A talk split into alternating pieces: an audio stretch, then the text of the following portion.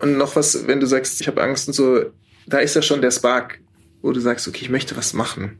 Und ich finde, Angst kann immer da sein und es ist auch okay. Und du kannst auch sagen, hallo Angst, es ist schön, dass du dabei bist. Du schützt mich vor, davor, dass ich nicht irgendwie in, die, in den Berg runterfalle oder so. Aber man muss ja eigentlich vor nichts Angst haben, in seinem eigenen Universum da mal was zu probieren.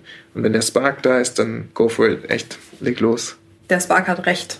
Der Spark hat recht.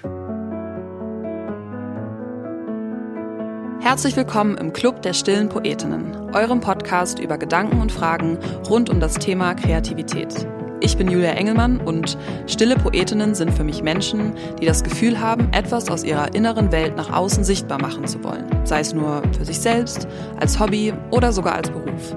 Mich faszinieren diese unsichtbaren Prozesse, die zu den Songs und Filmen führen, die uns bewegen. Und deshalb spreche ich für euch mit inspirierenden KünstlerInnen aus den verschiedensten Bereichen, um die Frage zu beantworten, wie machen das denn eigentlich die anderen?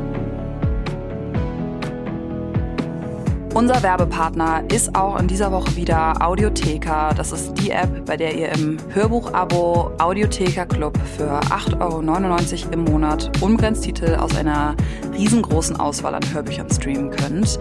Ihr kennt Audiotheka schon aus den letzten Club der stillen Poetinnen Folgen als Partner an meiner Seite. Was sich aber verändert hat, ist, dass ihr das Kennenlern-Abo ab sofort für 60 Tage statt 30 Tage ausprobieren könnt, also doppelt so lange. Alles andere bleibt gleich. Ihr könnt nach wie vor den Code STILL, also S-T-I-L-L im Anmeldeprozess für das Kennenlern-Abo eingeben und die ganzen Links und Infos schreibe ich euch nochmal in die Show Notes. Das Gute bei Audiotheka ist ja nach wie vor, dass ihr das Abo nicht kündigen müsst, sondern es sich automatisch kündigt und wenn ihr dann weiter Kunde und HörerInnen bleiben wollt, dann könnt ihr ein festes Abo abschließen. Ja, also vielen Dank an Audiotheka und jetzt geht's weiter mit der Folge. Viel Spaß beim Hören. Hey Friends! Meine lieben Poetinnen und Poeten, herzlich willkommen zu einer neuen Ausgabe vom Club der Stillen Poetinnen, live aus Berlin hätte ich jetzt fast gesagt. Ihr wisst schon, so gut wie live, wenn ihr das hört. Aber auf jeden Fall aus Berlin. Ich freue mich, dass ihr dabei seid und ich habe irgendwie den Impuls, euch Sachen zu fragen. Wie es euch geht, was ihr so macht, was euch gerade beschäftigt. Ich weiß, dass ich dieses Intro alleine als Monolog spreche, aber irgendwie ist es ja doch ein Dialog und ich denke an euch. Ich denke daran, dass ihr zuhört. Letzte Woche hat mir eine Hörerin geschrieben, dass sie das Hey Friends am Anfang von einer Folge vermisst hat, weil ich euch vor ein paar Folgen erzählt habe, dass ich das gerne sagen wollte. Und das hat mich mega gefreut. Ich freue mich, dass ihr zuhört, will ich sagen. Und heute ist eine besondere Folge. Heute ist unser erstes rundes Jubiläum vom Club der stillen Poetinnen. Es ist zwar die elfte Folge, die wir senden, aber es ist das zehnte Gespräch. Und das finde ich krass aufregend das ist ein Grund zum Feiern. Deswegen stoße ich imaginär mit meiner Kaffeetasse, mit euch und euren Kaffeetassen oder Teetassen, was auch immer ihr trinkt, an und sage herzlichen Glückwunsch und vielen Dank, dass ihr dabei seid. Vielen Dank auch an Stefan und André, unser Podcast-Team, alle unsere Gäste und ich find's mega feierlich. Heute haben wir zu Gast Nikolas Rebscher. Ich nenne ihn Nico, er ist Produzent und Musiker. Nico und ich haben auch schon mal zusammen ein Lied gemacht, das heißt Bestandsaufnahme. Und ich liebe dieses Lied. Ich liebe es auch live zu singen, muss ich sagen. Und ihr könnt es überall hören, wo es Musik gibt. Es war auf meinem ersten Album, Poesiealbum. Ihr findet es zum Beispiel auf Spotify. Und was ich an Nico so schätze, ist, dass er auch seine Zweifel teilt. Ja, Nico ist jemand, der objektiv sehr erfolgreich ist. Und ich dachte früher immer, dass Leute, die objektiv erfolgreich sind, irgendwann mal über eine goldene Schwelle getreten sind, hinter der alles einfach ist. Keine Zweifel sind mehr da, keine Angst besteht. Und man kann sich natürlich schon denken, weil nichts im Leben so schwarz-weiß funktioniert, dass das nicht so ist. Aber trotzdem finde ich es wahnsinnig wichtig, darüber zu sprechen. Und deswegen bin ich Nico unglaublich dankbar, dass er mit uns teilt, was ja eigentlich in ihm vor sich geht und was alles so dahinter steckt, wenn man erfolgreiche Songs macht und veröffentlicht. Um Angst und Zweifel geht es auch heute im Club der Stillen Poetinnen Küchentisch. Das ist die Rubrik am Ende der Sendung. Oh mein Gott, Radio-Vibes. Ich fühle mich heute wie ein Radio-Host mit einer Live-Sendung aus Berlin. So ist es nämlich nun mal. Ähm, am Ende der Folge spreche ich über Paulinas Frage, die sie mir geschrieben hat, eine E-Mail an cdsp.universal-music.de, wo ihr mir auch E-Mails schreiben könnt. Und da geht es heute auch um Angst. Also wenn euch das interessiert, dann bleibt gerne bis zum Ende dran. Und bis dahin bleibt mir nur zu sagen, vielen Dank an euch fürs Zuhören, vielen Dank an unser Podcast-Team, unser Jubiläumsteam, Stefan und André und vielen Dank an Nico. Vorhang auf für Nikolas Rebscher. Herzlich willkommen, Nico. Hallo. Voll schön, dass du äh, da bist und wir ein bisschen äh, Zeit haben, über Kreativität zu sprechen. Ja, richtig schön. Ich freue mich auch. Wenn du Lust hast, würde ich dich einmal vorstellen mit all den Sachen, die du machst. Gerne. Und dann kannst du ja danach mal ergänzen oder sagen, ob das so stimmt. Mhm. Aber so wie ich dich kennengelernt habe, bist du Songwriter, Platin gekrönter Produzent, Musical-Autor Du hast das äh, Fuck You Goethe Musical geschrieben, was ich unglaublich gerne gesehen habe und meine ganze Familie war gerührt und bis heute begeistert. du machst extrem gutes veganes Fake Eye.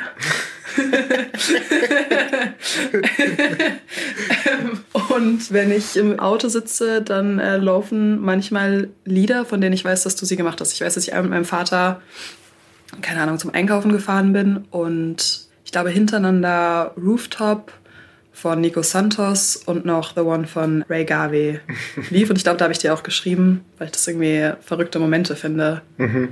Ja, weil ich ja mein ganzes Leben lang irgendwie schon Radio kenne und Radio höre. Aber es irgendwie verrückt finde zu wissen, wo das so herkommt. Ja, stimmt. Ja, ja. ja das hat sich in der letzten Zeit, äh, habe ich da viel im Radio, viele Songs gehabt. So seit 2016 ist es dann losgegangen. Ja. Das ist ja immer so eine, ist immer irgendwie so, die kommerzielle Schiene ist dann erreicht sozusagen und genau, das äh, finde ich spannend, diese Kreativität, kommerzielle Schiene, die zusammenzubringen. Da werden wir ja gleich bestimmt ganz viel drüber sprechen. Aber die kommerzielle Schiene hat es dann irgendwann auch in mein Leben gekommen und dann ist es da auch losgegangen und man versteht dann irgendwann auch so, wie das Kommerzielle funktioniert und was die Radios mögen und so weiter. Okay. Wenn du magst, können wir auch damit anfangen, darüber zu sprechen. Also wir können ja sozusagen uns die Reihenfolge aussuchen. Also erstmal danke für die Vorstellung, du hast es perfekt beschrieben. Vor allem das mit dem äh, Fake-Eye. Genau, ja. Ich liebe vegan kochen und ich liebe, egal was ich mache, irgendwie mit Leidenschaft zu machen und irgendwie zu versuchen, da irgendwo hinzukommen, wahrscheinlich auch aus meiner Kindheit resultierend dahin zu kommen, wo ich mich selbst fordere und irgendwie mich selbst auch ein bisschen überrasche so und das glaube ich hat im Kochen wie auch im Musikmachen überall eigentlich, wo man kreativ ist, eigentlich hat es es gemeinsam, dass man irgendwie nach was strebt, was was immer noch interessanter oder besser oder cooler oder spaßiger ist, irgendwie, dass man sich nicht selber langweilt. Deswegen liebe ich auch Kochen und das Fake Eye, damit ich da, da kann ich auch experimentieren und kreativ sein. Nach einem Rezept, nach einem vorgegebenen Rezept und dann aber selbst seine Ingredients dazugeben. Ist das mit dem Fake Eye so? Ja, also klar, du, wenn du kochst, finde ich es ja ein bisschen wie alles andere auch. Wenn du einen Song schreibst, wenn du irgendwas machst, du, du fängst an mit einem vorgegebenen Muster, dem Rezept irgendwie, das du dann dir irgendwie aneignest und dann versuchst es weiterzuentwickeln, machst es viele Male wieder und wieder und wieder und versuchst es zu verbessern. Oder ich zumindest versuche es. Manche geben sich bestimmt auch zufrieden damit und ich versuche es immer noch weiterzuentwickeln, meinen eigenen Kram dazu zu, zuzufügen, dass es noch mir noch besser gefällt. Ja. Und es ist eigentlich ein schönes Bild, das auch mit Musik zu vergleichen, finde ich, weil es ja vielleicht ein ähnlicher Prozess ist tatsächlich. Ich habe noch nie drüber nachgedacht tatsächlich, aber wenn du es jetzt so sagst, kochen, deswegen koche ich wahrscheinlich auch so gerne, weil es einfach wirklich auch sehr kreativ ist. Und es entspannt mich noch dazu. Wenn ich mich entspanne dabei. es gibt auch manchmal stressiges Kochen. also liegt es dann vielleicht, also nicht unbedingt am Kochen, ob es dich entspannt, sondern dann an dir, ob du dich entspannen willst in dem Moment. Ja, mit Erwartungshaltung, mit äh, wer kommt mir gerade zu Besuch, wem möchte ich gefallen oder, oder auch kann ich es einfach ganz für mich machen, so mhm. für mich selber. Es ist eigentlich total geil, wie die Analogie da zum Musik machen, zum wahrscheinlich auch Schreiben, Texten und so weiter überall ist. Ist lustig. Ich frage mich, was das ist quasi, was man dann da noch zudichtet. Also sozusagen was sind das für Momente, in denen du denkst, das könnte ja noch besser sein und was ist quasi dieses besser dann? Na, erstmal sind das so grundlegende Dinge wie, wie viel Salz ich, so, dass es irgendwie mir schmeckt. Mhm. Das ist ja was, was man irgendwie so, das würde ich sagen, wie laut spiele ich den Akkord oder so, vielleicht damit vergleichen. Und dann würde ich vielleicht noch mit einer abgefallenen Zutat wie habe ich noch nicht gemacht, aber Granatapfel draufstreuen oder so, um irgendwie dann, was normalerweise nicht so kombiniert wird. Und da dann äh, was Spezielles draus machen, was einem irgendwie auch im Kopf bleibt, wenn man nachher drüber spricht. Also hast du einen Moment, an den du dich erinnerst, an dem du entdeckt hast, dass dich das interessiert, was besser zu machen oder aus irgendeinem quasi, ich nenne es mal, bestehendem Rezept dein eigenes zu machen? Ich glaube, ich bin damit eigentlich tatsächlich groß geworden von ganz kleinem Kind auf bis dahin, wo ich mich noch nicht mal mehr erinnern kann dran. Mein Vater hat immer Musik gemacht mit seinem Freund und die haben auch Lieder geschrieben und immer zu Hause geübt und ge gespielt und geprobt. Und mein Vater hat tatsächlich immer sein Freund, äh, Uli Hester, hat er immer gut herangenommen und wenn was irgendwie was schiefgelaufen ist, dann nochmal und, und irgendwie haben sie sich dann irgendwann auch immer gestritten und so. Und das habe ich irgendwie so, da habe ich glaube ich so eine so einen Drive mit rausgenommen, dass man einfach immer noch mehr rausholen kann, wenn man dranbleibt und sich nicht so schnell zufrieden gibt.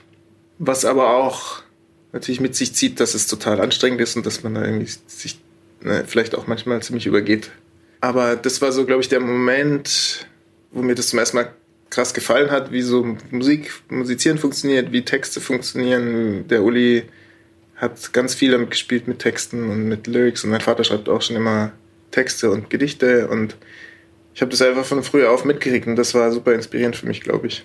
Ja. Wollte auch immer Gitarre spielen dann und habe auch irgendwie versucht, meine eigenen Lieder zu schreiben, schon ganz früh und meine eigenen Texte zu schreiben. Und das war bei mir nicht so eine bewusste Entscheidung. Ich glaube, viel kriegt man einfach dann so aus Versehen mit, so dass man sich plötzlich dafür interessiert. Und ich glaube, das ist auch das Wichtigste, dass du nicht dich bewusst dafür entscheidest, sondern du fängst dich an, für was zu interessieren und dann wirst du auch kreativ. Ich glaube, anders so den Funken erzwingen, dass du anfängst, dich mit was zu beschäftigen, dann fühlt es sich immer erzwungen an, habe ich das Gefühl. Das heißt, nach dieser Idee, was ist dann quasi, was ist der Funke oder was ist dann für dich Kreativität?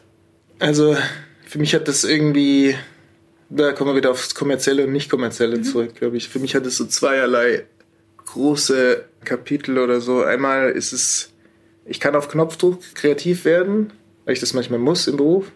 Und das andere ist, es gibt so Momente, ich meine, das nennt man auch auf Flow oder sowas, diese, diese Zustände, wo es dann plötzlich einfach nur läuft und man total inspiriert da sitzt und denkt, oh Gott, das muss ich unbedingt jetzt dahin machen, wo ist die next, wo ist der nächste Sound, der passt oder wo das Wort, dieses Thema irgendwie oder im Song. Das sind, finde ich, zwei unterschiedliche Zustände und wenn die zusammenkommen, ist natürlich das Allerschönste, wenn es dann zu einem einen großen Ganzen kommt und der Song, der dann aus dem Flow-Zustand entstanden ist, unglaublich erfolgreich wird. So.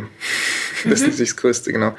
Aber wo der Funke für den Flow-Zustand herkommt, das ist, glaube ich, ein, äh, für mich ein Mysterium oder so ein, es muss mich emotional irgendwas triggern oder ich, ich muss was total schön finden, wenn was vorher da war, was mich total berührt ich glaube, dann macht es so eine Tür auf in das Bauchgefühl oder in die Emotionen rein. Und dann kommt das auch aus dem Unterbewusstsein rausgeströmt oder wo auch immer man die Eindrücke, die man im Leben gesammelt hat, versteckt hat. Und dann geht da die Tür auf und dann kommen diese Emotionen wieder raus. Und das ist, glaube ich, so ein Flow-Zustand. So würde ich es am ehesten beschreiben. Ich habe irgendwie vor kurzem mit jemand aus London, mit so einem krass erfolgreichen Arrangeur gesprochen. Und der meint auch, alle Inputs, die du sammelst im Leben, wenn, wenn du reist, egal, es muss nichts mit Musik zu tun haben, sammelst du im Unterbewusstsein und werden, die werden abgespeichert, es wird alles aufgenommen, aber es verbleibt nicht im Bewusstsein. Und je mehr du aufnimmst, desto mehr hast du dann auch die Möglichkeit, darauf zurückzugreifen, in diesen Momenten, wo eben sich der Kopf ausschaltet. Das fand ich total einleuchtend eigentlich, dass man dann eben auf die, das ins Gefühl umgewandelte, ins Gefühl umgewandelten Eindruck so wieder hervorrufen kann. Aber nicht, nicht extra. Also es kommt dann einfach, wenn du getriggert wirst irgendwie. Finde ich eine krass schöne Vorstellung, weil das auch so ein bisschen an so diese Idee anschließt, dass nichts verloren geht. Mhm. Das ist richtig cool, ja, stimmt. Es ist alles für irgendwie was gut so. Ich kann mich irgendwo hinlegen und in den Himmel gucken und es ist nicht so, dass der Erfolgsdruck so sagt, okay, du musst jetzt aber eher arbeiten als in den Himmel gucken, weil auch das wird nachher zu irgendwas, zu einem Gefühl führen in einem Song, in einem Text, in einem irgendwas wo auch immer du kreativ bist. Das kann ich selber super schwer. Und okay. ich habe auch so, das hat sich so irgendwie jetzt gerade so eröffnet, diese, durch dieses Gespräch auch da. Und das gibt einem, glaube ich, manchmal als Kreative irgendwie so eine Atempause, wo man auch mal sagt, okay, ich mache hier was, was auch wichtig ist für mich, nämlich nichts tun und einfach nur Eindrücke, schöne Eindrücke sammeln. Braucht halt irgendwie auch ein gewisses Vertrauen, ne? Also quasi zu sagen, das ist schon alles da und es kommt schon raus, wenn es rauskommen soll, sozusagen. Ja, Wahnsinn, ja. Das äh, braucht ein ganz großes Vertrauen, ja. Wenn man anfängt, es kommt darauf an, wer, wer man ist, aber ich hatte das Vertrauen gar nicht ne, am Anfang. Und trotzdem gab es irgendwie das Gefühl, manchmal, dass, dass es Vertrauen gibt, so irgendwo schlummert das Vertrauen, ich muss es noch entdecken. Und dann hat sich irgendwas verändert? Na, ich würde sagen, ich habe es irgendwie so ein bisschen komisch gefunden, das Vertrauen, weil ich glaube ich doch ein sehr selbstzweifelnder Mensch bin. Ich musste erst von außen den kommerziellen Erfolg schaffen, um jetzt, erst jetzt, wirklich gerade in, in diesem letzten Jahr irgendwie so ein bisschen mehr zu mir gekommen, sodass ich auch das Vertrauen habe, einen Song rauszuschicken an den A&R und zu sagen, hier, das ist das, was ich machen würde. Und früher hätte ich gesagt, wenn du es nicht gut findest, ich nehme dann auch kein Geld dafür, ist okay. Dann habe ich versagt sozusagen. Ne? Mhm. Und jetzt habe ich es durch viel Arbeit an mir geschafft, zu sagen, okay, nein, das, ich finde es wirklich gut. Du kannst das entweder nehmen oder nicht, du musst mir aber trotzdem das Geld bezahlen, weil du hast mir den Auftrag gegeben. So. Mhm. Und deswegen meine ich, ich bin so ein bisschen verkehrt rum dazu gekommen, mir das, oder ich weiß gar nicht, ob es verkehrt richtig gibt es ja nicht, aber ich musste das erstmal von außen erfahren, dass ich gute Sachen mache, um es mir dann selber irgendwann zu glauben, jetzt langsam. Nach all den Hits und so, immer noch, glaube ich, immer noch nicht so richtig. Und fange jetzt aber damit an. Und das ist natürlich das allerschönste Gefühl, wenn man sich selber da vertraut, man ist. Was meinst du, wenn du sagst, daran glauben? Also ist das sozusagen dann daran glauben, dass was du machst in der kreativen Entscheidung richtig ist oder gut? Erstmal glaube ich mir selber glauben, dass ich es schön finde und auch genau, ja, daran, daran glauben, dass das auch irgendwie anderen Menschen gefällt. Ja, vor allem zu wissen, dass es auch gut ist, auch wenn andere es nicht gut finden. Mhm. Sozusagen, auch wenn ich überall scheitern würde, ich finde es trotzdem selber schön. Und das ist das Wichtigste. Daran möchte ich glauben. Ich kann das total nachvollziehen, dass das viel leichter ist, daran zu glauben, wenn man dass das sozusagen das reicht, was man selber dazu empfindet, zu, das, zu der Sache, die man kreiert, wenn man schon mal erlebt hat, dass andere das auch gut finden. Mhm. Also es ist irgendwie so. Es hängt ja auch dein ganzes Leben sozusagen daran, ob du es wirklich durchziehen kannst, kreativer zu sein, Künstler zu sein. Also ich meine, Kreativität ist ja viel weiter gespreadet als jetzt nur Künstler-Dasein. Ist ja überall eigentlich Kreativität gefordert. Aber mhm. es hängt ja auch total davon ab, ob du überleben kannst oder nicht als Künstler. Das ist natürlich echt da kommen wir dann zu ganz vielen, wie heißt der Begriff vom Grundeinkommen? Bedingungslose, Bedingungslose Grundeinkommen, ja. und so weiter. Das würde eine ganz andere Kreativitätsbewegung hervorbringen, glaube ich. Was auch wahnsinnig spannend wäre, das mal zu durchdenken, weil eben, wie du sagst, wenn es niemand gut findet, kommt man eigentlich erstmal nicht um die Runden, muss man eigentlich was anderes machen. Wenn das gesichert wäre, würden viele Menschen, glaube ich, anders denken. Irgendwie irgendwas machen, worauf sie auch wirklich Lust haben, wo die Gesellschaft nicht sagt, oh, das ist aber ein Job, da kannst du echt kein Geld verdienen, was machst du denn da jetzt? Musiker? Oh, das, ich saß vor kurzem meinem Augenarzt, hat gesagt, oh ja, hat mich gefragt, was machen Sie ja? Ich bin Songschreiber, oh, das ist aber bestimmt schwer gewesen jetzt, ne? Ich meine, das nee, ich, also ja, sicherlich gibt es richtig viele und ich meine zu ihr, ja, es gibt super viele und ich hatte aber echt Gott sei Dank Glück. Bei mir ist es gut gelaufen in Corona. Also es ist auch wirklich schwer gewesen, das ist ganz klar. Aber auch das, das kam ja auch schon vor Corona, dieses, diese Aussagen. Ne? Das hat ja jetzt nichts mit Corona zu tun. So irgendwie, oh ja, echt, oh je. Das ist aber bestimmt schwer. Ich habe das Gefühl, dass wir gerade inhaltlich an so einer Kreuzung stehen mit so acht möglichen Straßen, die ja. jetzt von da aus gehen könnten. Stimmt. wir können ja mal mit einer anfangen. Also woran ja. ich auch, auch denke, ist, dass Leute auch oft sagen, das würde ich auch gerne, aber ich traue mich nicht. Und das ist ja, mhm. also sozusagen, das hängt ja vielleicht auch mit der Idee zusammen, dass es schwer ist, sozusagen kreativ zu sein. Weil du sagst, dass die Reaktion ja oft ist irgendwie, das ist ja bestimmt schwer. Oder ich ja. kenne auch irgendwie das, sozusagen, wenn ich sage, ich schreibe, dann sagen alle erstmal und quasi, was machst du denn aber zum Geld verdienen oder ja. kann man davon leben sozusagen? Mhm. Was Leute aber auch noch oft sagen, und ich könnte mir auch vorstellen, dass eben diese Idee von dem bedingungslosen Grundeinkommen da auch das auch verändern könnte, ist, oh, das würde ich mich nicht trauen oder mhm. so. Also quasi, ich glaube, es ja. gibt sozusagen über das Thema Kreativität mehrere kollektive Ideen. Mhm. Das ist schwer, ich kann das nicht davon kann man nicht leben, sozusagen. Und dann entsteht vielleicht, dass jemand sagt, und deshalb mache ich es nicht oder deshalb gehe ich diesen Weg gar nicht. Und ich habe mich noch nie gefragt, wie das wäre, wenn, ja, wenn zum Beispiel eben diese, diese Frage, kann ich davon leben? Und es ist ja auch nicht selbstverständlich, davon leben zu können, wenn die nicht so präsent wäre. Also ich fände das fürs ganze Leben total schön, wenn es nicht präsent wäre, so, weil man sich dann, glaube ich, eher mit Dingen beschäftigen würde, die sinnvoll sind, anstatt mit Dingen, die es Überleben sichern. So, was ist für mich sinnvoll? Und klar, die anderen Dinger, die anderen Hürden, die du genannt hast, können auch super beängstigend sein beim Kreativsein, nämlich das Beurteilen, das Scheitern, diese ganzen Sachen. Aber zumindest, ich weiß gar nicht, ob ich dann jetzt hier stünde, wo ich jetzt bin, ob ich so viele kommerzielle Sachen gemacht hätte oder ob ich eher dann auch mal gesagt hätte, nee, ich mache auch mal jetzt mein eigenes Projekt und ich habe eine Familie, die ich ernähren muss, aber das ist okay, das ist gesichert und mache jetzt einfach mal was, worauf ich Lust habe, für mich selber. Ich mache viel für, also eigentlich nur für andere, mhm. meistens oder in Auftrag von, so. Und es schlummert in mir auch noch ein Projekt, das weiß ich irgendwie ich frage mich, wann das mal rauskommt. Ich glaube, das würde so eine Tür öffnen, ne? wenn das jetzt, wenn das jetzt gegeben wäre, dass ich damit auf jeden Fall, dass ich trotzdem sicher bin. Ich meine, wir haben ja auch eine soziale Grundsicherung so mit vielen anderen Haken, die wollen wir jetzt nicht besprechen, aber genau, das, da will man, glaube ich, gar nicht so unbedingt reinrutschen, als Künstler dann noch da zu landen. Das ist irgendwie so ein doppeltes, doppelter schwieriger Weg so und genau, wenn, wenn das weg, viele ich glaube, Leute würden echt viel offener an so Sachen rangehen und das wäre wär der Hammer. Das wäre richtig schön. Und dann diese anderen beiden Punkte, die du sagst, es war einmal, genau, einmal Scheitern, Angst vor der Kritik von anderen haben und was war das zweite noch? Was hast du noch gesagt?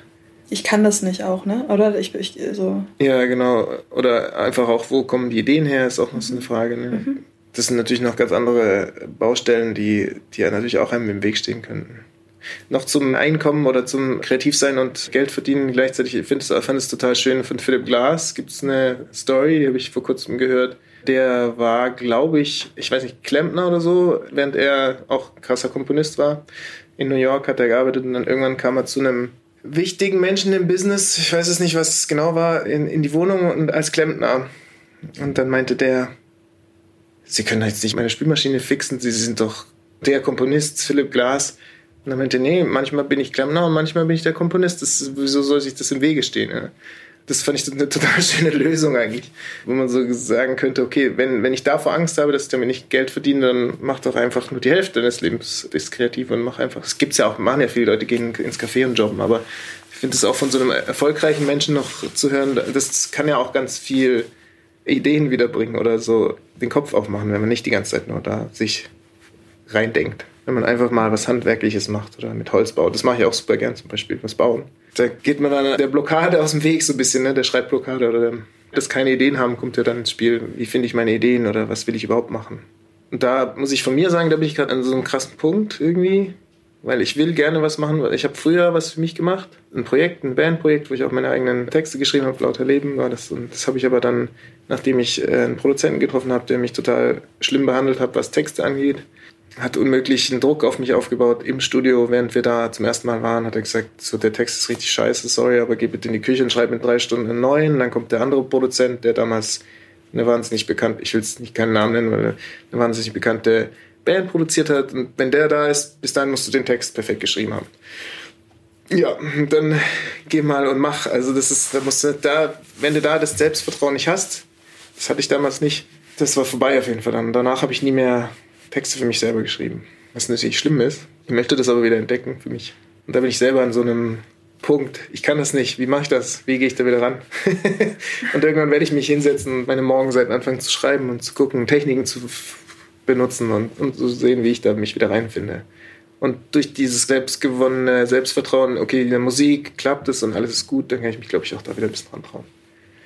Ja, aber das ist auf jeden Fall ein Thema, da werde ich auch sehr emotional, also wenn ich das, äh, weil ich habe es echt wahnsinnig gern gemacht, Texte zu schreiben. Ich merke auch, dass das mir Spaß macht. Wie lange ist das her?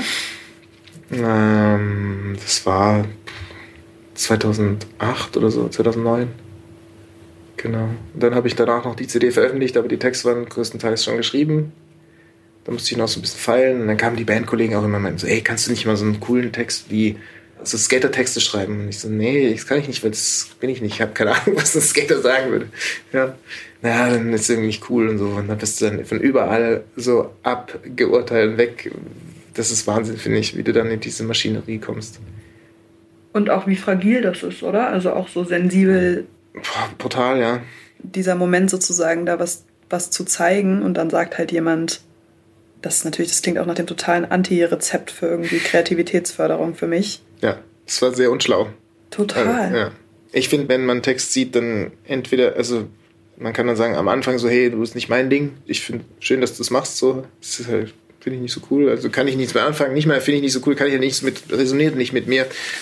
Oder du sagst, ja, steigst drauf ein, sagst, ja, das und das finde ich cool, lass uns doch mal ein bisschen zusammen überlegen. Oder, du mal, oder kannst du noch mal ein bisschen darüber überlegen. Vielleicht, und dann aber auch irgendwie Punkte anbringen, wo man so, wo der andere so versteht, okay, das ist jetzt, okay, vielleicht verstehe ich, was er meint, so ein bisschen argumentieren dafür oder dagegen. Und so arbeite ich zumindest immer mit, mit meinen Künstlern im Studio, dass ich den immer positiv eigentlich, die positiv unterstützen und sage, hey geil, und lass mal weiter dran denken oder irgendwie so. Ich finde alles andere macht da keinen Sinn. Kann man danach immer noch entscheiden, ob man es dann weitermachen will oder nicht. Und dann sagt man halt, ja, im Nachhinein, ja, irgendwie passt es gerade nicht, oder? Ja, und so würde ich, würde ich mich auch gerne behandelt fühlen, so ein bisschen gestreichelt und klar auch dann gesagt so, hey, das ist echt, da verstehe ich, macht keinen Sinn oder so, ist okay, das verstehe ich dann auch. Das nehme ich dann auch an und versuche es zu verbessern. Da kommt ja dieses Verbessern ins Spiel. Und gleichzeitig ist ja aber auch Sinn so was krass Subjektives, oder? Also ich meine. Stimmt. Ich finde auch, schöne Texte müssen auch für mich keinen Sinn machen, sozusagen, mhm. sondern also quasi, wer kann denn schon sagen, was die richtigen Worte sind? Richtig, ja, vollkommen. Das, das stimmt total. Also da siehst du ein bisschen, wie ich mit dem kommerziellen Einfluss die ganze Zeit denke. Das möchte ich aber auch gerne wieder ein bisschen loslassen. Klar, für Radio und so ist es jetzt wieder wichtig. Du machst, musst totalen Sinn machen, sozusagen, musst eine Message krass platzieren, dass die Leute das mitkriegen. Mhm. Das meine ich dann so mit so dem obvious Sinn hier, das da auf dem Tablett getragen, hier, das macht Sinn. da würde ich, da muss es nur einmal hören. Aber es stimmt, es ist eigentlich total egal, was man macht und man darf alles machen. Alles.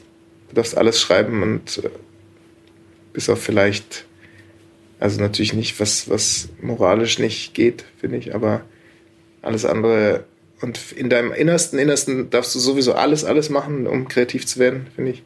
Ja, wenn du es dann nach außen trägst, solltest du vielleicht noch ein paar Filter drüber legen. ja.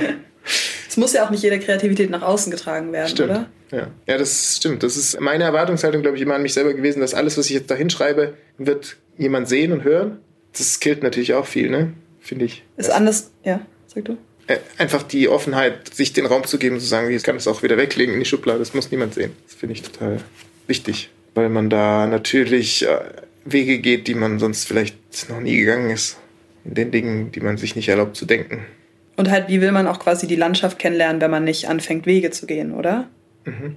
Also sozusagen, wie willst du auch wissen, dass Granatapfel für Fake-Eye irgendwie eine gute Zutat ist, wenn du vorher das nicht mal ohne gegessen hast oder so? Stimmt. Also die Erwartung quasi zu sagen, ich, ich schreibe jetzt was und dann, dann ist es das sozusagen. Es, oder wie ist es für dich mit Musik? Man braucht doch irgendwie Raum, um zu testen sozusagen. Ja, ich habe dann da viel, genau, ich habe da viel drüber nachgedacht über dieses, äh, wie teste ich eigentlich in der Musik, in der Produktion? Wie erlaube ich mir da das Testen oder muss ich da mhm. schnell fertig sein? Das habe ich jetzt, also tatsächlich, als du mir gesagt hast, hey, ich würde gerne mit dir über Kreativität sprechen, da habe ich angefangen, sehr viel drüber nachzudenken, weil das macht ja irgendwie auch kreativ, so eine Anfrage. Und ich habe äh, beim Produzieren ist es auch ganz viel ausprobieren. Passt das Instrument, passt was es spielt, wie passt es ins ganze Konstrukt rein, macht es die emotionale Seite auf und so weiter. Und ich kann das eigentlich tatsächlich nicht durch mir das vorher vorstellen, sondern ich muss es ausprobieren. Und das ist dann Testen in der Produktion. Und am besten bin ich, wenn ich da für mich alleine bin. Also ich arbeite zwar gerne mit Künstlern auch im Raum, aber dann, wenn ich diese Testphase anfange zu machen, dann, dann merke ich, okay, es ist cool, wenn ich so für mich meinen ganz Safe Space habe, so keiner redet mir rein oder hört mir zu. Ich, ich will es nachher auf jeden Fall zeigen, was ich gemacht habe, weil das ist ja meine Aufgabe. Aber ich möchte auch verrückte Sachen ausprobieren können, irgendwas, was gar nicht passt oder vielleicht ist es ja genau der Key. Und es gibt zwei Situationen, finde ich. Einmal, der Flohzustand hat rausgeschmissen, was es dann auch wird und ist sozusagen. Also man muss gar nicht mehr viel dran tweaken. Das ist perfekt, so wie es war. Also es gefällt einem dann plötzlich einfach, ohne dass man viel drüber nachgedacht hat. Mhm. Oder du fängst an, das einfach zu bauen wie ein Haus und das dauert dann einfach lange. Und erfordert viele Zustände auch von Scheitern, bis du dann irgendwie am Punkt ankommst, wo du sagst, okay, jetzt warte mal, jetzt ist das Haus irgendwie gerade und hat ein Dach und ein paar Fenster und vielleicht ist sogar ganz gemütlich drin. Und ich kann es mal, kann mal jemand zu mir einladen nach Hause. Ja. Dann die Angst davor, was sagt er denn zu meinem Sofa? Findet er das gut oder ist es eher hässlich? das ist, äh, ja. Aber ich meine, auch hässliche Sofas können ja auch gemütlich sein. Genau. Also du spielst ein bisschen auf den inneren Kriterien so an ja, und auf das ständige selber bewerten, anstatt es wirken zu lassen, finde ich. Ich bewerte immer alles erstmal selber, bevor ich es rausgebe, um dem Scheitern vorzubeugen.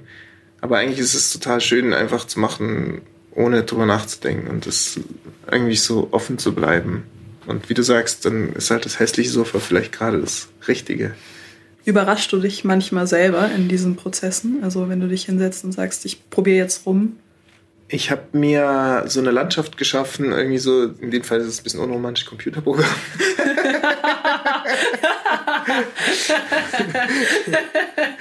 Die Natur pur. Aber es ist so ein, so ein Spielplatz, würde ich es nennen, für mich, wo man ganz viele Überraschungen erleben kann. Das ist ein Programm, wo du dann so zufällig Dinge abspielst in dein Projekt rein und dann hast du so Samples links, wo du dann einfach durchklickst und du musst ja, entweder gibst du einen Suchbegriff ein oder du lässt es einfach komplett offen und scrollst dann, ist dann, Millionen Samples drin. Dann findest du irgendwo, keine Ahnung, ich lese nicht mal Namen, ich klicke manchmal einfach nur rein und lass laufen und dann, das überrascht mich dann. Und dann finde ich so, oh, warte mal, irgendwas war da drin, habe ich gehört, was ich nehmen will und so. Und oft geht es auch schief, aber das zum Beispiel ist super überraschend und total spaßig. Das finde ich in so einem Spielplatz. Ich finde, man muss sich Spielplätze erschaffen und da auch spielen dann drauf, den wirklich bespielen und entdecken und auch gucken, was, was ist eigentlich unter der Rutsche, wo ich immer drüber gerutscht bin, was gibt es eigentlich drunter und so. Und dann, finde ich, überrascht man sich und dann, das ist auch cool, wenn man sich selber überrascht. Das liebe ich. Der Zustand, der passiert aber nicht oft bei mir. Aber das ist ein erstrebenswerter Zustand, sich selbst zu überraschen. Das ist mega. Dieses sich selber überraschen ist dann ja quasi in dem Moment auch rausfinden. Für, für dich jetzt konkret, welches Sample oder welcher Sound öffnet vielleicht eine Tür in mir oder eine, eine, eine unterbewusste mhm. Erinnerung ja. oder ein Gefühl. Das ist, ist, das ist ja vielleicht dann was, wovon man auch überrascht wird, oder? Ja, total also das finde ich super, dass du sagst, das genau das öffnet die Tür, wo man dann in den Flow kommen kann und dann sprießen daraus so viele andere Ideen. Das ist ein bisschen so, das habe ich auch äh, vor kurzem gehört über Kreativität. Ich habe mir, äh, das fand ich auch total schön. Du kannst nicht den Baum erschaffen, aber du kannst den Samen pflanzen und du nährst ihn mit ganz vielen Nährstoffen und irgendwann erwächst der Baum dann. Aber du kannst niemals am Anfang selber einen Baum erschaffen, weil es geht, das ist einfach unmöglich findest das Sample, setzt es in den Song und das eröffnet Millionen neue Wege, wo du hingehen kannst. Und dann, das finde ich, das stimmt da. Das ist total schön. Das ist auch voll das schöne Bild mit dem Baum, weil da auch so drin liegt, dass man mit der Natur irgendwie kollaboriert. Mhm. Was ich vielleicht auch bei Kreativität unterstellen würde, dass man in eine Kollaboration mit irgendeiner Form von Magie geht. Definitiv. Also das ist dieser Flow-Zustand, ist ja das Magische daran. Und da kann auch niemand, den kannst du, glaube ich, gar nicht steuern. Ne? Da bist du einfach nur, manche sagen ja, du bist ein Medium und empfängst irgendwie. Ich finde es eher schön, dieses Bild, mit dem ich sammle alle Eindrücke und die werden dann wieder released so. Aber wie, genau, das ist einfach magisch. Ich weiß nicht, es glaube ich, kennt aber auch irgendwie jeder diesen Zustand. Zumindest als Kind und dann aber auch immer wieder, wenn man irgendwie super kindisch wird und dann über Sachen anfängt nachzudenken, wie löse ich was kreativ oder so, wie, wie, ich habe das Rezept nicht da, ich mache was Fake Eye mit, mit, keine Ahnung, was, Sojamehl. und dann, und das eröffnet dann, dann kommst du ja plötzlich vom Sojamehl in die, weil das Fake Eye nicht funktioniert, kriegst du dann aus Versehen einen Pfannkuchen, der, der dann aber auch irgendwie super lecker ist.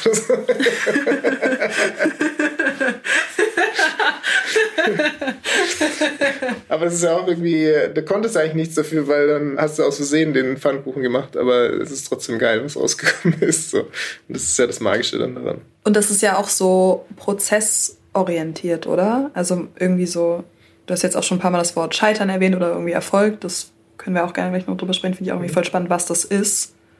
Aber so erstmal dieser Moment, in dem man eine kreative Lösung für irgendwas findet oder sich sozusagen einlässt, ist ja auch einfach so da geht es halt ja auch erstmal gar nicht drum, was für ein Pfannkuchen das halt wird, oder? Mhm. Genau, man geht so mit dem Flow, ja. ja. Man guckt so beim Sample, guckst du, wo, wo schubst, in welche Ecke schubst sich das dann. Das kann ja sogar eine ganz andere Musikrichtung eröffnen. Ach, der elektronische Einfluss ist in dem Bandkontext ja doch super interessant. Vielleicht ist es ja plötzlich eine Band, die elektronische Musik macht. Und du findest es dadurch plötzlich, ja. Aber für mich ist es nie so, dass ich da vorher eine Vision ersinnen kann. Dann, also okay, so wird es sein. Ich muss immer in den Prozess gehen. Und immer wieder brauche ich irgendeine Überraschung, die ich mir, die ich finde, um dann irgendwo hinzukommen, wo es wirklich gut ist. Voll wichtig, also ja auch dann vielleicht sich gar nicht so viele Erwartungen zu machen in dem Moment, sondern irgendwie quasi muss ja dann voll offen sein. Mhm. offen sein, das ist für mich immer so ein Gefühl in der Brust so und im Bauch. Da geht's, wenn es da auf ist, dann geht's irgendwie los. Ich weiß nicht genau, das vielleicht ist es auch bei ihm anders, aber ich habe das immer so im, im, Bauch und hier so beim Solarplexus ist irgendwie so ein und dann dann kann ich flowen so. Das ist irgendwie interessant. Das hat auch ganz viel mit dem körperlichen Zustand zu tun, finde ich. Mhm. Kannst du das beschreiben, wie sich das anfühlt? Also offen oder auch das Gegenteil von offen? Also es ist ein warmes, wohliges Flimmern, so kribbeln irgendwie und dann kein Verspannungszustand mehr oder wenn dann so eine super freudige Angespanntheit im Körper und dann so, so einen krassen Drang zu senden, so. Also aber auch nicht so aus einem kleinen Grund heraus, sondern aus einem richtig lebensbewegenden Grund. Ich muss das jetzt machen, das, das muss jetzt hier raus und das ist so geil. ja. Also da kann man schon auch sagen, das kommt von woanders her, finde ich, diese, diese Energie, die da freigesetzt wird. Das wäre so toll, wenn ich einen Knopf drücken könnte, die Energie hätte. Würde ich sofort kaufen, das Instrument. Aber erst brauche ich einen erfolgreichen Song. Oder du kannst es, ja, aber ich meine, vielleicht ist es aber auch gerade eben wichtig, dass man nicht immer dazu Zugang hat, oder? Also, dass das sozusagen sich abhebt, weil wenn man sich nur so fühlen würde, ist ja quasi, wenn man nur glücklich wäre, es würde nur die Sonne scheinen. Also quasi wäre das dann noch so schön, vielleicht. Mhm, nee, glaube ich, gebe ich dir recht. Ich glaube, man kann ganz viel dafür tun, dass diese Zustände öfters auftauchen. Also im Sinne von, ich pflege mich, ich, ich bin lieb zu mir, ich gehe schlafen regelmäßig, esse gesund, ich mache ein bisschen Sport. Ich finde, das gehört total dazu, diese äh, Mental Health. Sich einfach was Gutes tun, glaube ich, das ist so der Grundtenor, wie das dann auch immer aussieht. Und ja gut, dagegen spricht ein bisschen auf Drogen oder so, ist ja auch für viele ein, ein, kreativer Zugang, aber ich glaube, auch da passiert genau das, was, was wir besprochen haben mit dem Zustand. Da wird halt dann, da werden die Schranken aufgebrochen und dann kommt das, was du in dir trägst, raus. Mein Therapeut hat das echt total schön beschrieben, dass er sagt, das Leben hat so Filter eingebaut vor deinem Unterbewusstsein. Und wenn du Drogen nimmst, werden die äh, synthetisch weggekattet und es fließt einfach raus, ohne dass du was kontrollieren kannst. Und ich finde, wenn man es schafft, durch eine Meditation oder durch so Sachen eben das bisschen kontrolliert zu schaffen, in diesen Zustand zu kommen, wo dann die Möglichkeit besteht, dass die Filter sich öffnen. Die Schleusen, das, halt, das kann man auf jeden Fall fördern mit sich pflegen selber. Sich pflegen ist, finde ich, voll das schöne Wort dafür. Mhm. Also es klingt irgendwie so liebevoll sich selber gegenüber. Ja. Ich finde, das müssen wir eh krass beachten in unserem ganzen Leben, dass man immer liebevoll zu einem selber ist und nicht also in meiner kreativen Laufbahn habe ich mich zu 99 Prozent, glaube ich, irgendwie verurteilt für die Sachen, die ich gemacht habe und zu einem Prozent vielleicht war ich stolz darauf, was ich getan habe oder so, was ich, was ich geschaffen habe. Oder habe ich gesagt, das ist echt gut gemacht, Nico. Oder vielleicht habe ich es noch nie gesagt, das ist echt total... So vor dem Spiegel zu stehen und zu sagen, das hast du wirklich richtig gut gemacht, das ist echt was mir sehr Fremdes. Und wenn ich sage, tut es mir total gut. Auch jetzt gerade, wenn du so drüber nachdenkst. Ja, also ich glaube es mir dann oft auch noch nicht. Es sind so viele Schichten da, aber ich finde, je öfter man das macht, desto mehr kann man auch selber für das Selbstbewusstsein tun, dass man kreativ ist. Mhm. Und ich finde auch, wenn jemand anders das sagt, also auch wenn, wenn du das jetzt sagst, erinnert mich das auch daran, dass das natürlich eine Option ist. Also mhm. sozusagen, ich finde, es braucht auch manchmal Vorbilder oder Denkanstöße, dass jemand eben sagt, hey, es ist voll wichtig, sich selber zu sagen, ich bin stolz auf mich. Mhm. Das wird in unserer Gesellschaft sehr schlecht angesehen, wenn man das sagt. Also einerseits ist es ist ein bisschen ambivalent. Einerseits findet man die Leute, also die Gesellschaft findet die Leute toll, die damit prahlen, was sie geschafft haben. Andererseits kriegt man auch oft beigebracht, dass man das nicht so laut sagen soll, sonst ist man irgendwie, hebt man sich zu sehr ab, glaube ich, und gilt als arrogant. Aber einfach ein Kompliment dafür anzunehmen und auch sich selber Kompliment zu machen, ist echt sehr wichtig. Und das ist ja auch nicht arrogant, oder? Ich finde, ich verbinde mit Arroganz so, ich bin besser als die anderen. Ja, absolut wenn man denkt, man kann es besser. Aber wenn man sagt, ich bin stolz auf mich, sagt man ja damit nicht, ich bin jetzt besser, mhm. sondern eigentlich einfach erstmal, ich bin stolz auf mich. Ja, das ist auf jeden Fall schön. Voll. Ich will es jetzt nicht über einen Kamm stellen, aber die amerikanische Kultur hat das ein bisschen mehr, mhm. glaube ich. Mhm. Und da finde ich es immer toll, wie die Leute sich da über sich selber freuen oder sagen, hier, ich habe das geschafft, ich habe das und das gemacht, mega und so toll. Dann ist dann Nummer eins da geworden und hier und da. Und dann kriegst du so die ganze Geschichte und dann denke ich so, ja, cool, ey. So kann man es auch machen. Ja, es ist gut damit umzugehen. So. Und es schließt ja auch nicht aus, dass man nicht trotzdem auf einem Weg ist, an dem man irgendwie an Sachen arbeitet. Oder hm. damit sagt man ja auch nicht, und jetzt kann ich die Füße hochlegen. Ja, Genau, also wenn du es auf eine Art machst den, und dem anderen nicht sagst, siehst du, ich bin schon hier und habe schon das geschafft und du, was machst du denn da eigentlich gerade? Dann wäre es wieder arrogant. Ne?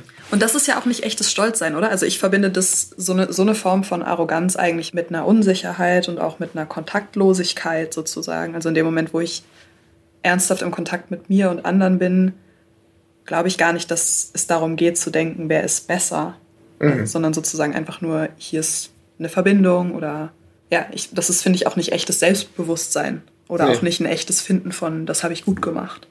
Ja, kommt wieder die Bewertungssache rein, die muss raus. Ich finde, das ist dann wieder, das muss echt raus aus der Kreativität, das Bewerten.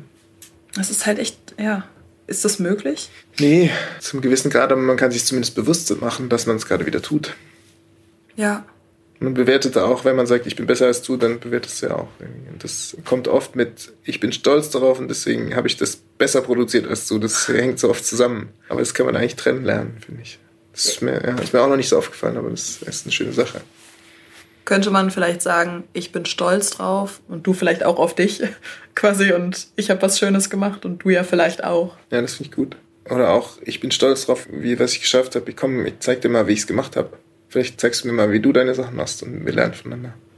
Und inspirieren uns gegenseitig. Das ist das Schönste, finde ich. Mhm. Was wolltest du sagen? Ja, den anderen einfach einladen, in seine Welt zu gucken. Das habe ich auch lange nicht gemacht. Jetzt habe ich gerade so ein bisschen kooperiert mit Leuten. Das macht mir wahnsinnig Spaß. Ja?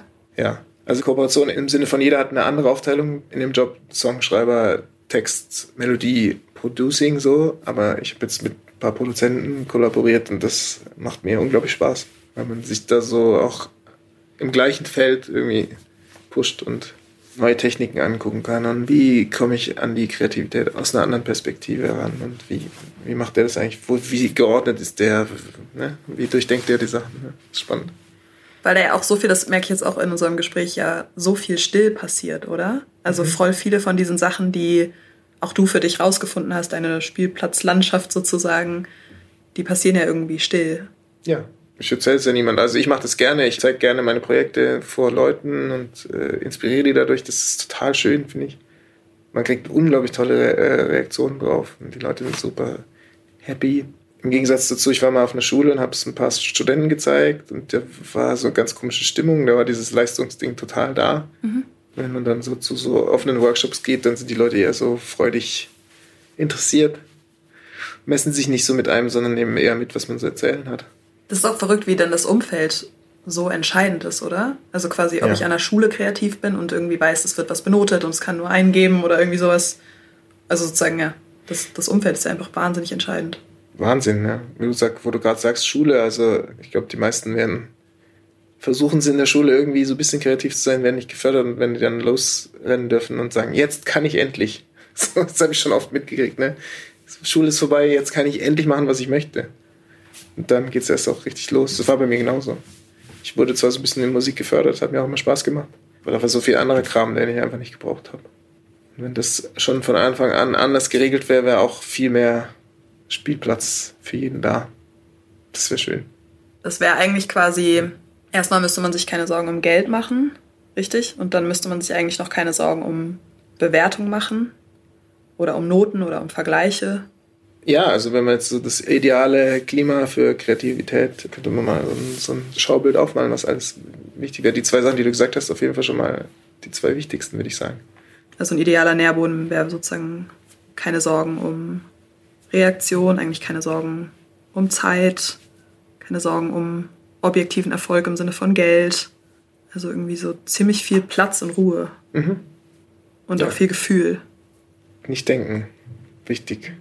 Das ist so verrückt, oder? Also ich finde auch, wie viel es da ums, ums Fühlen und Nicht-Denken geht. Mhm. Und trotzdem, und das habe ich mich auch vorhin gefragt, weil wir auch kurz über eben kommerziell sein und, und irgendwie Leistungsansprüche an sich selber geredet haben, ist es natürlich auch eine ganz schöne Herausforderung, sich selber zu sagen, jetzt nicht denken, während man halt voll viel denkt. Ja.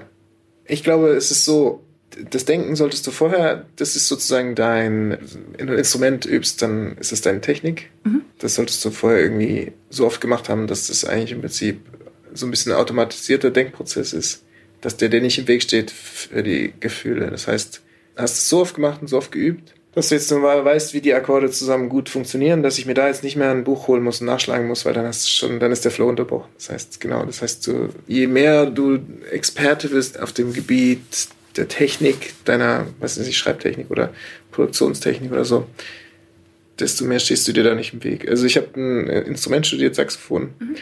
Und da bin ich niemals zu dem Punkt gekommen, in Jazz, ich habe Jazz studiert und da war immer so Improvisation, Chorde, du musst natürlich das Stück auswendig lernen und so weiter. Und ich bin immer zu einem gewissen Grad an den Punkt gekommen, dass ich Augen zumachen konnte und einfach loslaufen lassen konnte beim Improvisieren. Aber da war mir immer klar, ich bin nie zu dem Punkt gekommen, wo ich nicht mehr nachgedacht habe, was ich mache, weil die Technik, weil ich das noch nicht so, ich habe das Stück nicht oft genug auswendig gelernt, sodass ich nicht mehr darüber nachdenken musste, wie Akkorde ging. Und erst dann hätte ich loslegen können, richtig in der Improvisation. Und ich habe im Nachhinein gemerkt, okay, das interessiert mich nicht so sehr, dass ich es machen möchte unbedingt. Und es hat mir trotzdem viel gebracht, aber ich habe es nie zu dem Meisterstatus gebracht, sozusagen. Ich glaube, das ist was, was man in der Übung irgendwann schafft, das abzustellen, das Denken dann irgendwie automatisiert funktioniert. Was ja auch alles so bedeutet, dass um irgendwie in einem Flow-State kreativ zu sein oder irgendwie diese Magie zu empfinden, man auch ruhig, das muss irgendwie vorbereitet und gelernt werden auf eine Weise, oder? Also man mhm. muss sich irgendwie bestimmte Fähigkeiten anschaffen, vielleicht bestimmte Umwege gehen. Also ich finde, das ist auch so das Gegenteil vielleicht von eben dieser Vorstellung. Natürlich ist es irgendwie Magie, aber trotzdem ist es eben auch viel Arbeit eigentlich. Mhm. Sich selber so kennenzulernen, wie funktioniere ich eben als dieses, dieser Magieort. Mhm. Das ist interessant, dass du sagst. Ich finde auch, als Anfänger, in Anführungszeichen, ja, finde ich, kommt man manchmal aus Versehen, stößt man vielleicht sogar noch, weil man so ein bisschen naiver reingeht, öfter mal noch in, auf diesen Flow-Zustand. Mhm. Mhm. Dann fängst du an, darüber nachzudenken, hey, wie habe ich das jetzt eigentlich mhm. geschafft? Mhm. Dann kommt dieses, was du sagst, ins Spiel, die Arbeit und das, das Machen und Machen, das hört auch nie auf, finde ich. Mhm. Dieses an der Technik feilen. Und irgendwann schaffst du es wieder öfter mal so nach diesem Tal, weil das, ist, sagt man ja bei allem auch, Instrument üben, geil, am Anfang macht es da Spaß, läuft irgendwie. Und dann fängt man an, oh, das könnte aber noch ein bisschen besser klingen, fängt es an durch, zu durchdenken, ja. Da, ich finde einfach, je öfter man die Technik durchgeht, desto einfacher kommt man irgendwann wieder an diesen magischen Zustand. Ja. Hey, weißt du, woran mich das krass erinnert? Hm? Ich habe diese Vorstellung, dass man quasi, wenn man so alt genug ist, um schon eine Idee von sich selber zu haben, aber noch jung genug, um nicht zu wissen, was alle anderen denken, eine ziemlich gute Vorstellung davon hat, wer man ist und was man mag, vielleicht auch was man kann und dann, also dann ist man vielleicht irgendwie acht bis elf oder so, mhm. kommt in die Pubertät, ist erstmal völlig verwirrt, kriegt plötzlich alles mit, was alle denken, was man sein könnte, müsste. Und dann arbeitet man sich so sein Leben lang wieder dahin zurück, zu dieser Idee, zu diesem naiven Spark sozusagen von wer man ist und was man kann und was man mag. Interessant, ja, das ist echt. Das ist krass, ja. Auf jeden Fall. Aber dann, wenn man sich dann wieder dahin arbeitet mit einem wahnsinnig großen Hintergrundwissen kommt man wieder an den Zustand, wo man irgendwie am Anfang war, mal als Kind so zwischen, nicht, wo würdest du das an, ansetzen, 8 und 12 oder? Ja. Ja. Interessant, ja. Was ja voll ist, was du auch beschrieben hast, mhm. mit dem Musizieren zum Beispiel oder kreativ sein. Mhm. Also als würde man so eine Art Kindheit haben in, in irgendwas, naiv irgendwie schon wissen, so, hey, das mag ich, das kann ich. Voll schön. Ja, finde ich auch gerade. Also hat man eigentlich ein kreatives Leben sozusagen auch. Ja. Ja. Und vielleicht auch in jeder Disziplin. Also quasi, auch wenn du sagst, dass du jetzt anfangen willst, wieder Texte zu schreiben, dann hat man vielleicht unterschiedliches Alter in den, in den hm. Disziplinen, in denen man unterwegs ist. Ja, und das gibt einem irgendwie auch so das Gefühl von, okay, im Leben glaube ich ja irgendwie auch dran, dass es alles gut wird so. und das gibt einem vielleicht auch Mut dafür, dass das irgendwann auch alles gut wird da in der Kreativität. Ja, vielleicht. Mhm, voll der schöne Gedanke. ja, echt schön. cool. Vielleicht auch schon fast ein schönes Schlusswort, ich weiß nicht wie. Ja, ich würde einfach sagen, wenn man irgendwie ein Bauchgefühl zu was hat, finde ich, irgendwie merkt, okay, das mag ich, dann sollte man sich von nichts stoppen lassen, auch wenn man ganz viel Rückschläge erleidet. Und ich würde sagen, auch wenn man es noch nicht so richtig versteht, aber wenn man merkt, okay, das, dafür brenne ich und das finde ich die Voraussetzung, dann wird es immer gut werden. Da kann man sich immer vertrauen, weil man dann immer es lieben wird, was man macht. Das ist so mein Ding dazu. Das zeige ich mir jetzt. Und damals habe ich es gemerkt, aber noch nicht formulieren können. Jetzt merke ich, habe ich gemerkt, okay, das war wirklich das, was ich liebe. Krass. Wir können auch so eine Rapid-Fire-Round machen. Wie, wie ist es für dich? Wenn du willst, klar. Einmal, was ist für dich Erfolg und Scheitern im Kreativen? Und hat sich deine Vorstellung davon verändert? Ist auf keinen Fall eine Rapid-Fire-Round. Wow. So, ja klar, würde ich jetzt mal einen Einsatz. Für mich ist Erfolg im Kreativsein, dass man scheitern darf. Mega gute Antwort. Das ist, glaube ich, das Wichtigste. Wow, krass. Dann hatten wir noch, es muss dir selber am allerbesten gefallen. Erfolg ist, wenn du stolz drauf bist. Und Erfolg ist auch, wenn du viele Menschen damit erreichst und bewegst und sogar dann auch noch dein Leben damit irgendwie bestreiten kannst. Aber ich würde auch sagen, genau in der Reihenfolge ist die richtige Reihenfolge, wo die Prioritäten gesetzt werden sollten. Und du hast es eben schon so ein bisschen gesagt, aber also mit dem aufs Bauchgefühl hören, aber wenn jetzt jemand zuhört und jetzt irgendwie so denkt, oh, ich würde auch gerne Musik machen, mehr kochen, mehr schreiben. Ich habe aber Angst. Was würdest du da jemandem sagen? Vielleicht auch ein bisschen die Frage ist quasi, was würdest du deinem jüngeren Ich sagen? Einmal würde ich sagen, es ist normal, Angst zu haben und probier es mal für dich aus, ob es dir Spaß macht, ganz alleine für dich selber. Oder wenn, wenn du dann denkst, nee, dann brauchst du auch niemand zeigen. Und ich würde sagen, wenn du wirklich Lust drauf hast, such dir auch irgendwie Gesellschaft mit Gleichgesinnten und wieder spielerisch mal aus, wie es wäre, zusammen veganes Ei zu kochen. also ich glaube, so die zwei, also ich habe mir viel zu spät, glaube ich, Mitstreiter gesucht, wo ich so dachte, ach cool, das macht einfach total Spaß, in der Gruppe zu arbeiten. Mhm. Gleichgesinnt ist wichtig, nicht, nicht Konkurrenten, die so tun, als ob sie deine Gleichgesinnten sind, aber eigentlich äh, dich klein halten wollen oder so. Also wirklich Leute, wo du denkst, auch die gönnen mir das auch so von Herzen. Woran erkennt man das? Ich glaube, das merkt man einfach, dass es total Spaß macht, mit den Leuten zu sein und das ein gesundes Verhältnis ist. Das ist natürlich auch ein bisschen Lebenserfahrung, aber ich, es muss einfach ein gutes Gefühl da sein. Ich meist, meistens hat man irgendwie schon so einen faden Beigeschmack, finde ich, wenn es nicht gut ist. Oder es entwickelt sich über die Zeit, dass es irgendwann nicht mehr gut ist und am Anfang gut war. Gibt es ja auch, man verändert sich auch. Das muss sich gut anfühlen. Ist ja auch Teil des Prozesses, ne? Dass sich das, also dass sich, ja. Voll. Und noch was, wenn du sagst, ich habe Angst und so, da ist ja schon der Spark, wo du sagst, okay, ich möchte was machen. Und ich finde, Angst kann immer da sein und es ist auch okay. Und du kannst auch sagen, hallo Angst, es ist schön, dass du dabei bist. Du schützt mich vor, davor, dass ich nicht irgendwie in, die, in den Berg runterfalle oder so. Aber man muss ja eigentlich vor nichts Angst haben, im, in seinem eigenen Universum da mal was zu probieren. Und wenn der Spark da ist, dann go for it. Echt, leg los.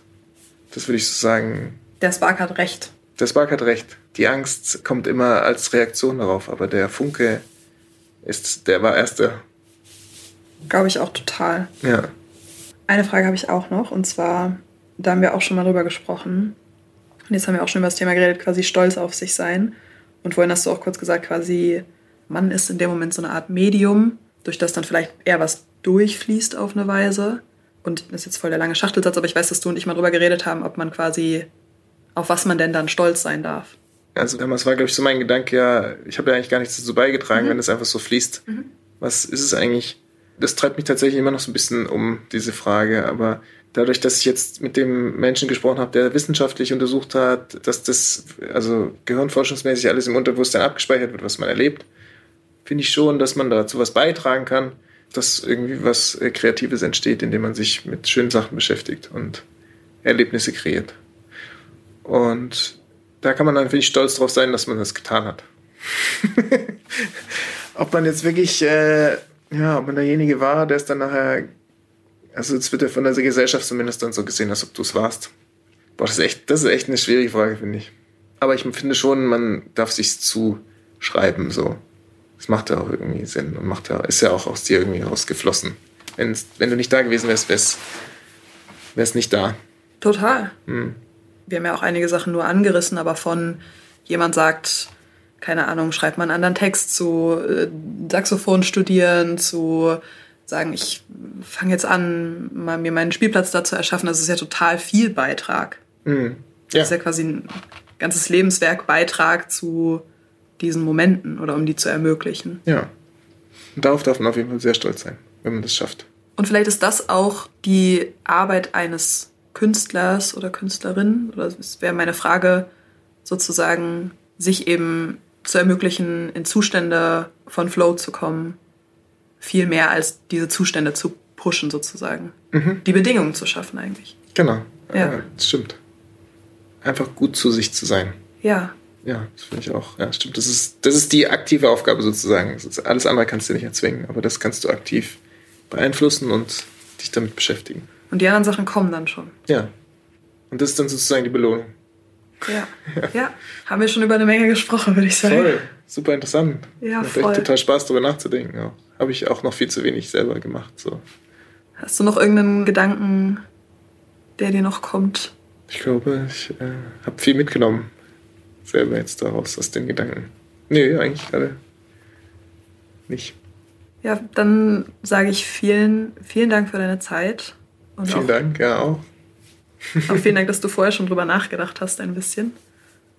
Ja, voll. äh, Das ist ja wahnsinnig interessant. Ja, es ist echt interessant. Mhm. Und auch irgendwie so, so komplex, also eben auch so oft passiert das alles ja so still und ich finde es voll schön, dem Vokabeln zu geben und das irgendwie in Verhältnisse zu setzen und irgendwie, eigentlich, was du vorhin auch gesagt hast, einander in diese kreativen Welten schauen zu lassen, was du ja jetzt auch gerade gemacht hast. Also ja, vielen Dank für dein, für dein Vertrauen, fürs Teilen und ich habe heute Morgen noch aus dem Nikolas Rebscher Projekt Let's Drive South gehört. Ach, schön. würde an dieser Stelle auf jeden Fall auch noch sagen, dass ich mich voll schon darauf freue, wann auch immer dein eigenes nächstes Projekt geboren wird. Da freue ich mich auch drauf. ich bin gespannt. Ja. Ja. ja, danke, dass ich hier sein durfte. Na dann. Tschüss. Tschüss. Das war's von der Folge mit Nico. Das war es noch nicht von der Folge, aber das war das Gespräch. Ihr wisst, was ich meine. Und damit herzlich willkommen zum Club der stillen Poetinnen Küchentisch. Budding. Ich habe das Gefühl, wir brauchen einen Jingle. Vielleicht ist es auch ein Geschirrgeklapper oder wie jemand seine Kaffeetasse auf den Tisch stellt. Moment. Ich trete nochmal auf. Herzlich willkommen zum Club der stillen Poetinnen Küchentisch. Ich trinke jedenfalls Kaffee und ich begrüße euch. Eine Sache noch, bevor es losgeht mit Paulinas E-Mail. Das hier war tatsächlich das quasi inoffizielle Ende unserer ersten Podcast-Staffel. Die nächsten Wochen wird es auf jeden Fall Folgen geben. Aber ihr werdet mostly mit mir alleine Vorlieb nehmen müssen. Das heißt, den nächsten Gast oder die nächste Gästin begrüßen wir erst wieder in ein paar Wochen. Bis dahin bin ich aber trotzdem für euch da und beantworte euch auch gerne Fragen. Crazy, dass schon zehn Folgen vorbei sind. Also elf, aber zehn Gespräche. Ich kann es auf jeden Fall nicht fassen. Das wollte ich auf jeden Fall unbedingt nochmal sagen. Und jetzt widmen wir uns Paulinas E-Mail. Paulina hat mir an cdsp.universal-music.de geschrieben, mit dem Betreff sogar Club der stillen Poetinnen Küchentisch Smiley. sie ist 17 und schreibt ungefähr seit sie 13 ist. Schreiben ist für Paulina, wie für viele von uns, ein Ventil, um Gefühle, Gedanken und auch Träume auszudrücken und zu verarbeiten.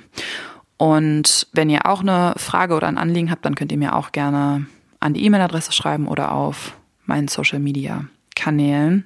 Und ich werde jetzt einen Auszug aus Paulinas E-Mail vorlesen.